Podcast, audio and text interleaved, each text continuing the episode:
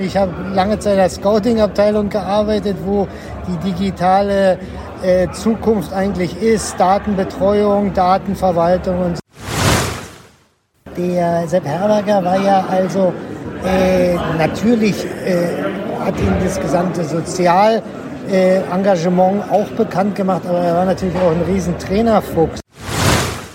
Bei Kindern, die noch nie Fußball gespielt haben und dann einmal mit dem Ball in Berührung kommen, da ist, da geht eine Magie aus.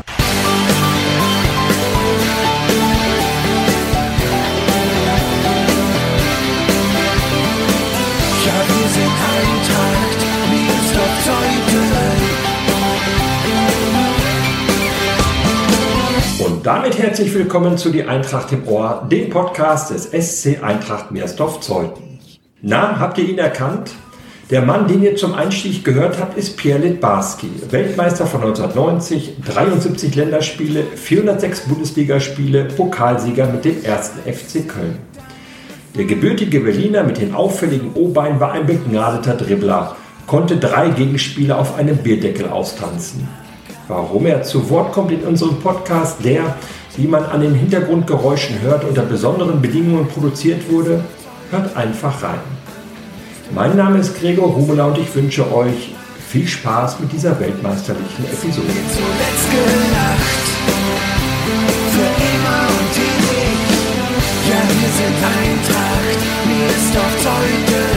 Am vergangenen Montag waren unser Vorsitzender André Wittmann und ich bei der Verleihung der Sepp Herberger Awards in Berlin. Aus gutem Grund. Die Eintracht hat bei diesem bundesweit vom DFB ausgeschriebenen Wettbewerb in der Kategorie Fußball digital den zweiten Platz belegt, bekommt dafür ein Preisgeld von 7500 Euro und eine Urkunde. Eine tolle Sache. Vielen Dank an dieser Stelle an den Softwarekonzern SAP, der den Preis gestiftet hat. Wir hatten uns im Dezember für diesen Preis beworben, weil wir finden, dass die Eintracht digital besonders gut aufgestellt ist und dies zum Nutzen des Vereins und seiner Mitglieder einsetzt. Dieser Podcast gehört zu den digitalen Angeboten, aber auch Internetseite, Facebook und Instagram-Account, der Mail-Newsletter von Andreas Wawziniak mit über 100 Abonnenten und der WhatsApp-Live-Ticker mit über 100 Teilnehmern, der Fotowettbewerb oder in der Pandemiezeit Trainingseinheiten via Zoom-Schalte. Und bei der Mitgliederversammlung im Februar musste man nicht anwesend sein, sondern konnte sich per Video zuschalten lassen. Pierre Litbarski, der Weltmeister von 1990, war so etwas wie der Part der Preiskategorie Fußball digital. Warum ausgerechnet er? Das erzählt er uns selbst. Äh, na, auf alle Fälle meine Interessen. Also ich war ja immer schon auch bei der Nationalmannschaft schon meiner Zeit voraus. War der Erste, der, glaube ich, äh, computermäßig da was zur Nationalmannschaft mitgebracht hat, die Tapes, äh, zu meiner Zeit noch Tapes äh, zusammengemischt hat äh, und äh, das hat sich bis heute gehalten. Ich habe lange Zeit als Scouting-Abteilung gearbeitet, wo die digitale äh, Zukunft eigentlich ist. Datenbetreuung, Datenverwaltung und so. Und äh, das ist mein Preis, ja. Es war bei der WM 1990 in Italien, als Del Barski und auch der damalige Torwarttrainer Sepp Meyer im Mannschaftsquartier der deutschen Nationalelf in der Kabine und am Spielfeldrand ständig mit der Videokamera unterwegs waren. So lieferten sie den Fans später tiefe Einblicke in das Innenleben einer Mannschaft. Ungewöhnlich zu der damaligen Zeit.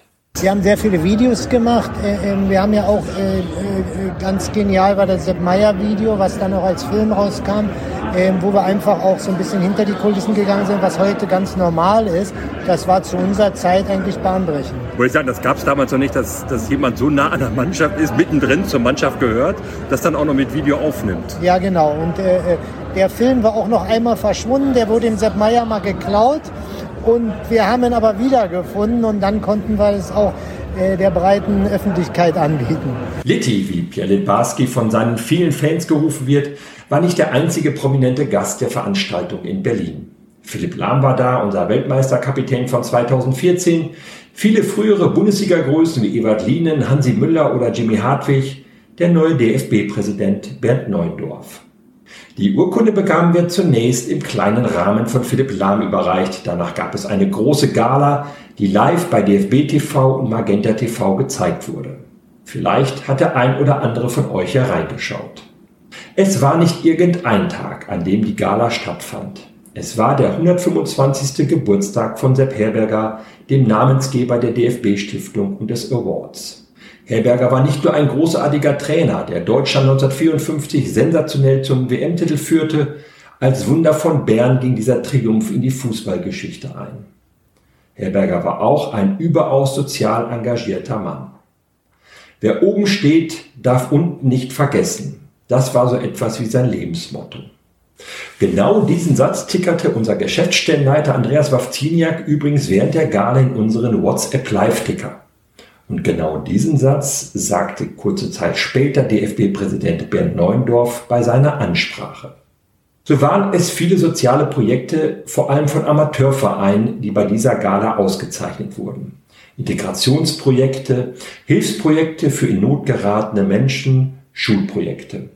Auch Liti schwärmt von Sepp Herberger, vom Trainer und vom sozial engagierten Mann.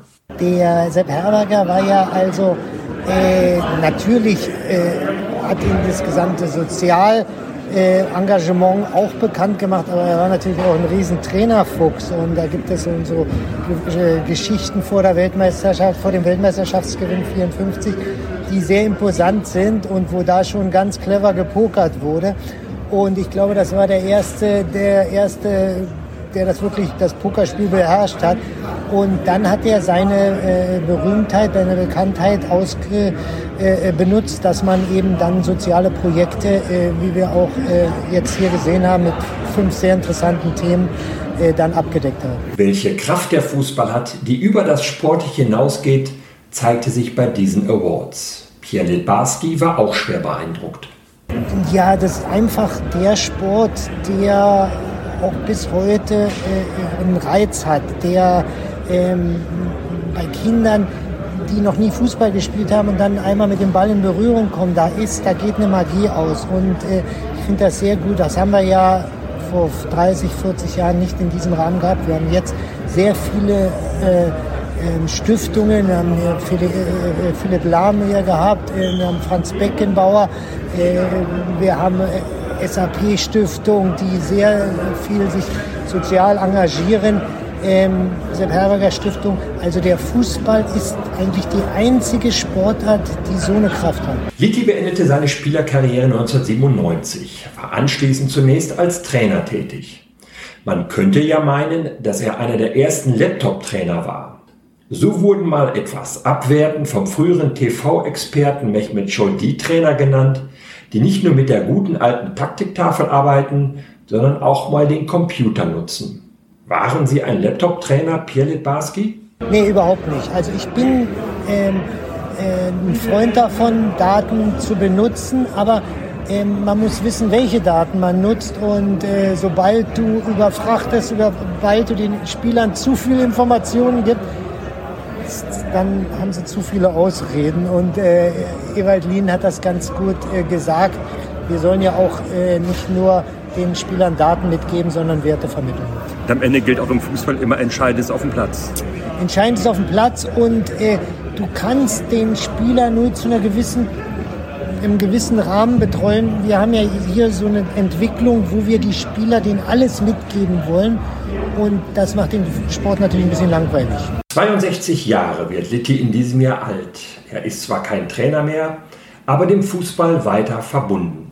Ich arbeite noch beim VfL Wolfsburg und bei VW, bin dort Markenbotschafter, bin bei den Länderspielen immer da vor Ort, weil wir natürlich die Nationalmannschaft sponsoren äh, Sponsoring äh, betreiben und ähm, dann verfolge ich natürlich unsere VfL Wolfsburg Heimspiele ganz, äh, ganz nah und äh, bin auch sonst noch für Asien der ja, technische Direktor und schaue mir da an, was da noch an äh, Fußballkraft ist. Sind noch eine Menge unterwegs dann, ne? Ich bin eine Menge unterwegs. Corona kam jetzt eigentlich ganz gelegen, weil ich dann mal ein bisschen durchschnaufen konnte, aber ansonsten äh, habe ich mehr äh, Flugplätze als äh, meine Wohnung gesehen. Das mit Asien hat damit zu tun, dass Liti am Ende seiner aktiven Karriere in Japan spielte. Auch dort genießt er heute noch große Popularität. Rente, das ist kein Thema für Pierre Litbarski. Nö, im Moment geht's noch und ich darf natürlich das machen, wovon ich Ahnung habe. Und ich glaube, das ist ganz wichtig, dass man da auch äh, ähm, äh, bis ins hohe Alter dann noch äh, Power kriegt und äh, lange arbeiten kann. Dann wünsche ich Ihnen die Power weiterhin und vielen Dank Dankeschön. und alles Gute und bleiben Sie gesund. Alles klar, Dankeschön. Gratulation nochmal. Dankeschön.